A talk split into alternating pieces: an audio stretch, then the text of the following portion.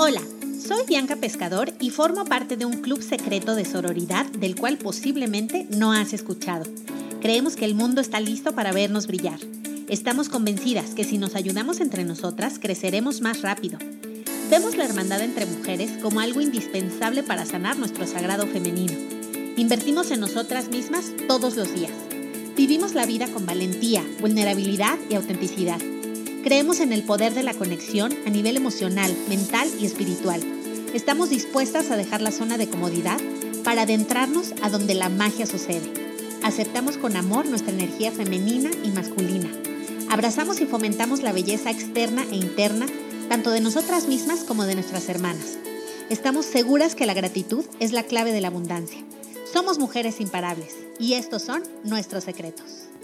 Hola tribu, hola brujita, espero que estés muy bien. Me da muchísima alegría que estés nuevamente en este podcast de Mujer Imparable. Yo soy Bianca Pescador y me encanta que me escuches en este miércoles de role models, de mujeres imparables, de mujeres mágicas, poderosas, inspiradoras, eh, chingonas, como dicen por ahí, eh, y mujeres que, que nos que nos mueven con su capacidad y su poder creador y transformador. Y te voy a ser muy sincera, tengo tantas mujeres en mi lista y tantas, afortunadamente y de verdad gracias a Dios, tantas mujeres a las que admiro desde diferentes, em, iba a decir órbitas, pero desde diferentes ángulos, por diferentes razones. Y pensé, te voy a decir la verdad, en Oprah Winfrey, ¿no? que es mi ídola. Y luego dije, pero Madonna, porque estoy leyendo los libros de ella, de la cábala que escribió bueno, de cuentos infantiles. Eh, luego dije, bueno, Sophie Kinsella, pues es mi autora favorita, he leído como 19 libros de ella. Y luego dije, pues Bobby Brown, porque vi mi maquillaje. Y luego pensé en Megan Hess, porque amo su Instagram y tiene unas ilustraciones hermosas. Y luego pensé en Gaby Vargas y en Michelle Obama, Jennifer Aniston, que me dices de esa mujer, qué bárbara. Em, ese sentido del humor, esa belleza externa, pero además, ay, no, no, no, es mágica, poco no. Y, bueno, qué decir de Frida Kahlo, Coco Chanel, por favor, o sea, Dios de mi vida. Em, Karen Berg, María Calas, Marta Chapa, Marta Ortiz, en fin, gracias a Dios creo que, hay, hay, muchísimas eh, fuentes de inspiración y, y, de verdad la duda fue por dónde empiezo, ¿no? Y bueno, también mujerones a nivel eh, más personal que han afectado mi vida positivamente en el ámbito de las relaciones y del trabajo, ¿no? Entonces era la duda, pero como andaba en casa de mi mamá, me topé unos libros de Cindy Chupac y dije, voy a hablar de Cindy Chupac. O sea, mi corazón me dice, ella. y, bueno, te preguntarás, ¿quién recorcholis es Cindy Chupac y por qué Bianca dice que soy su fan, ¿no? O sea, porque así me atreví a ponerle a este podcast. Y casi te puedo asegurar que quizá no te suene su nombre, pero su habilidad para escribir seguramente ha impactado tu vida. Sé que ha impactado la mía de una manera en la que yo creo que ni ella se imagina, ni nadie.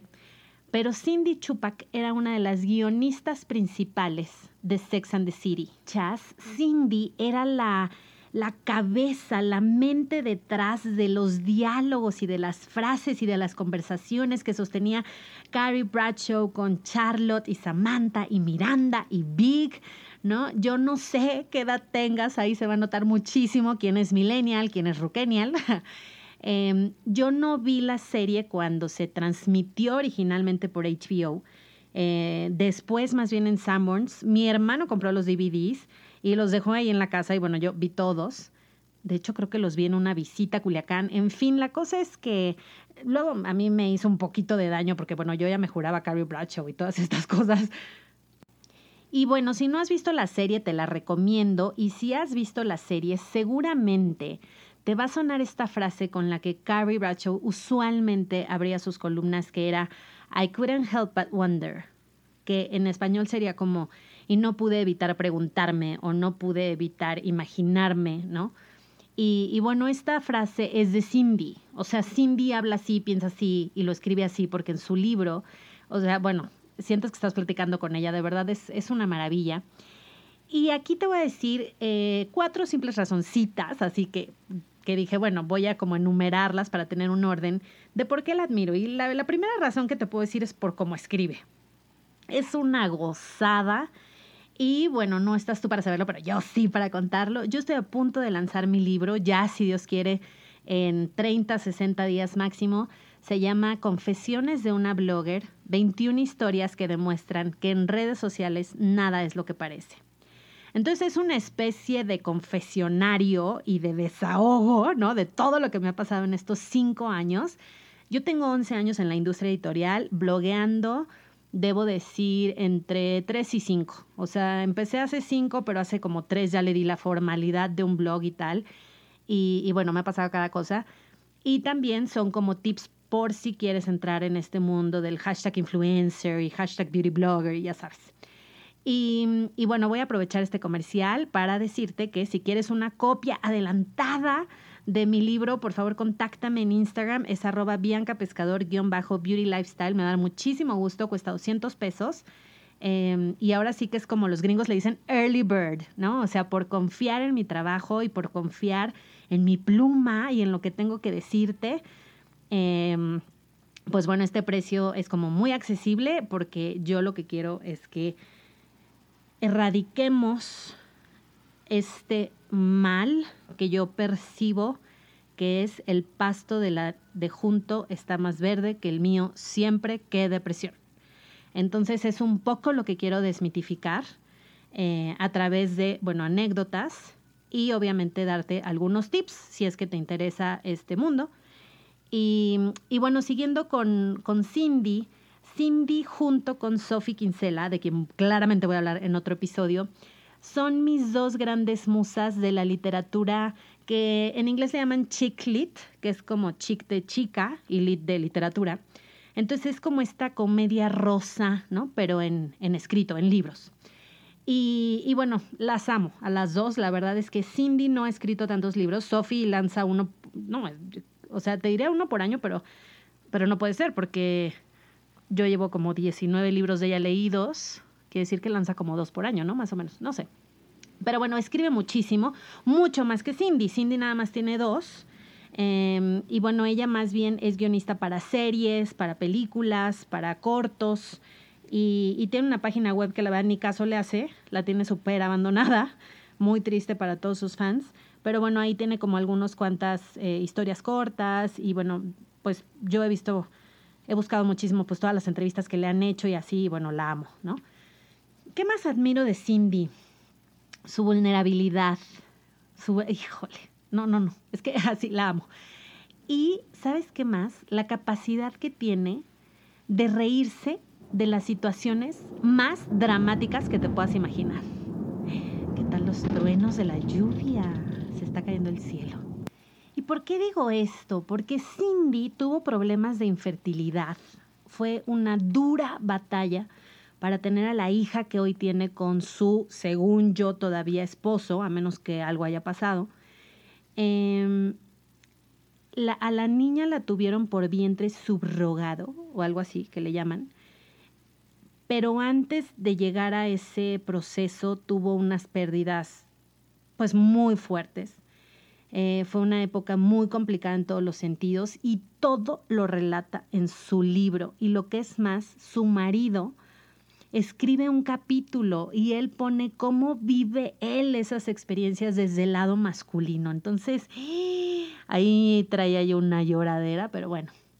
Entonces me encanta porque antes de que llegara Brené Brown a decirnos que la vulnerabilidad era en realidad valentía y que estaba bien y que así conectábamos con la gente, pues Cindy ya había abierto su corazón y ya nos había contado sus historias más profundas, más tristes, impresionantes e íntimas. Yo creo que ella lo dice en un libro que cuando termina de escribir el libro dice, está casi, casi que para que me divorcien, haz de cuenta.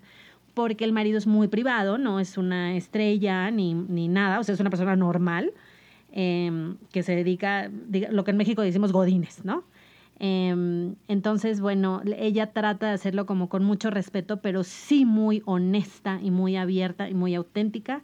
Y eso creo que ayer, hoy y siempre lo vamos a agradecer tremendamente. Una tercera razón es el corazón de Cindy. Lo compasiva y lo forgiving que es, que sería como lo perdonadora, ¿no? Eh, su capacidad de perdonar. Ahora, tú, me puedes decir, ay, pero no la conoces, ¿no? O sea, no es tu amiga, en realidad no me he ido a tomar un café con ella, pero sabes que sí creo que la boca habla de lo que está lleno el corazón. Em, cuando nos toca conocer personas que se quejan, que son negativas, que están medio amargositas y critican, usualmente hay que ser muy compasivas porque eso la mayoría de las veces reflejará una tristeza en el corazón, una amargura en el corazón, porque la boca no puede sino hablar de lo que tenemos ahí adentro. Entonces, Em, creo yo que estos libros, pues tendría que ser demasiado maquiavélica, ¿no? Para contarte definitivamente otra historia y tal. Y pues bueno, hay muchos testigos de, de los que cuenta ahí. Y hay un episodio en particular. Ella estuvo casada con un gay. Ella es judía. Y estuvo casada con un gay. Y entonces de verdad ella dice una gran persona, o sea, él no quería ser gay, o sea, si le hubieran preguntado, a ver, gay o no gay, hubiera dicho, no, ¿sabes? Él quería como hacerlo bien y, hacer, em, enorgullecer a sus padres y a sus hermanas y todo este rollo social que nos han clavado tanto en la mente y en el corazón. Y, mm, y bueno, finalmente él dice, pues sabes que no, la neta es que eh, soy team homo y se divorcian y él se vuelve a casar y adoptan niños. Y ella, por alguna extraña razón, tiene que ir a firmar un papel a la, a la sinagoga, ¿no? De donde eran ellos, eh, de donde, a donde iban, en Los Ángeles. Y entonces algo pasa por, con el parquímetro y la historia, y entonces ella es testigo de, fíjate, de, de un solo episodio de la discriminación que sufría eh, el marido su esposo y los niños de ellos dos. Y, y a ella, fíjate qué bonito, le duele más eso que su soltería a raíz de haberse casado con un gay, vamos, o sea, porque tú sabes que hay como una edad en la que todo el mundo se viene casando, ¿no? Que es entre, ¿qué será? Los 27 y los 32. Si no te subiste a ese tren, pues ya te subes como a los 37, 38. Y si no te subes a ese tren, te subes, o sea, la verdad, yo sí siento que hay como trenes, ¿no? Y mm, no es, no es obligación, no es la regla, pero digo, no, no es siempre, pero sí creo que es un poco la tendencia. Y entonces, bueno, ella, imagínate tú que se habrá casado joven, ¿no? Los judíos se casan joven, jóvenes. Em, y bueno, se divorcia y como que justo las amigas están casadas y ya tienen hijos y ella está como en este inter de, ah", y yo no. Y, y, y sí, es, es justo en, en esta época en donde escribe un libro, el de The Between Boyfriends Book, eh, que sería en español el libro de este, Entre novios. Así como decimos, estoy como entre trabajos, ¿no? O sea, no estás desempleada, estás entre trabajos. Bueno, pues ella no es que no tuviera novios, sino que estaba entre novios, ¿no? Entonces, pero me habla de una persona tan empática y tan, pues tan de buen corazón, la verdad, que te, que tengas esa delicadeza de ver la situación del otro y de darle prioridad antes que a tu desgracia, por así decirlo, entre comillas, ¿no? Porque tampoco es que la soltería es una desgracia, no vamos a exagerar. Pero de verdad me impresionó y, y también esto me hizo reflexionar de cómo, pues no es lo mismo ser gay en 2019 que en 1999, ¿no? O sea, la verdad es que, pues hemos evolucionado un poquito, pero algo. Otra de las razones es porque es una fiel creyente y practicante del girl power. Lo predica y lo vive y me encanta que lo predica y lo vive casada y con hijos a su tiempo, a su ritmo. Ella en, los libros te cuenta cómo se le hacía ridículo todo esta, ridícula toda esta dinámica de las familias y el perro y las piñatas y, y tal, y te cuenta cómo ahora lo disfruta y sale a pasear a su perro y conoce a todo el vecindario, ¿no? Al neighborhood, em, que bueno, seguramente ha de vivir en una super zona de Los Ángeles, pero está feliz de, esto que ella, digamos, a veces se le hacía tan cliché, ¿no? Es, es una gozada, la verdad es que admiro y amo su autenticidad, su capacidad creadora, su capacidad de ver hacia adentro y de no juzgar, sino de divertirse. Eso es, eso es algo mágico. Y también creo que me enseña mucho a que si estás en el camino que amas, si estás haciendo lo que te gusta y si tú cuidas tu felicidad, si la procuras, diría mi mamá, atraes a las personas en tu misma frecuencia, o sea, atraes a las personas que están en tu misma frecuencia, aun cuando no sigas las reglas, aun cuando seas la rara, ¿no? De la familia o de, o de la sociedad, eh, aunque seas el, el patito feo, en realidad todos somos cisnes y el patito feo es hermoso, visto de cierta manera. Y, amo cómo Cindy logra transmitir esto y logra empoderarnos de una manera en la que dice, yo hice esto y mira cómo me fue y te lo platico y te lo comparto y vamos a reírnos juntas y vamos a avanzar juntas. O sea, de verdad, bueno, la amo. Entonces, si hablas inglés, definitivamente te recomiendo leer sus libros. Uno es The Longest Date, que en español sería La cita más larga, léase El matrimonio. Y The, The Between Boyfriends Book, que es el que escribe antes de soltera. Y casi te puedo asegurar que vas a reír, vas a llorar, vas a reflexionar, porque son historias reales, contadas con un sentido del humor mágico, hermoso, que viene del corazón, en donde no es esta risa irónica, este humor negro, ácido, con el que personalmente me cuesta mucho conectar. No, es esta simplicidad y este eh, como el dicho, ¿no? Eh, ya no sé si reír o llorar. Bueno, ella como que todo el tiempo está en esa disyuntiva y entonces ríe y luego llora y luego ríe y pues te lleva, te lleva de la mano en el camino. Em, como te platiqué, tiene una página web, no crees que le hace mucho caso, pero eh, si te llama la atención puedes ir ahí, ha de ser cindychupac.com. Em, y si lo pones en Google, pues te van a salir algunas entrevistas que le han hecho, ¿no? Como para que le pongas una cara al nombre. Em, y bueno, pues yo sé que seguramente no habla español y si escucha este podcast por azar es el destino, pues no va a entender nada. Pero como yo siento que estamos conectadas con el alma y la energía, em, quisiera nada más decir eh, gracias Cindy por, por inspirarme, por enseñarme lo que, lo que un buen corazón y un buen sentido del humor puede lograr.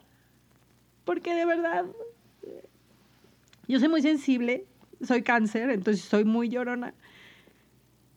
Pero para mí sus libros han sido esta prueba de que las pruebas más difíciles de la vida se superan si sabes verlo con jocosidad, si sabes reírte y, que lo máximo es compartirlo con el talento que Dios te dio, que en el caso de Cindy, y yo creo que mío, es la escritura, es transmitir las emociones y las experiencias a través de, de escribirlas y de poder conectar.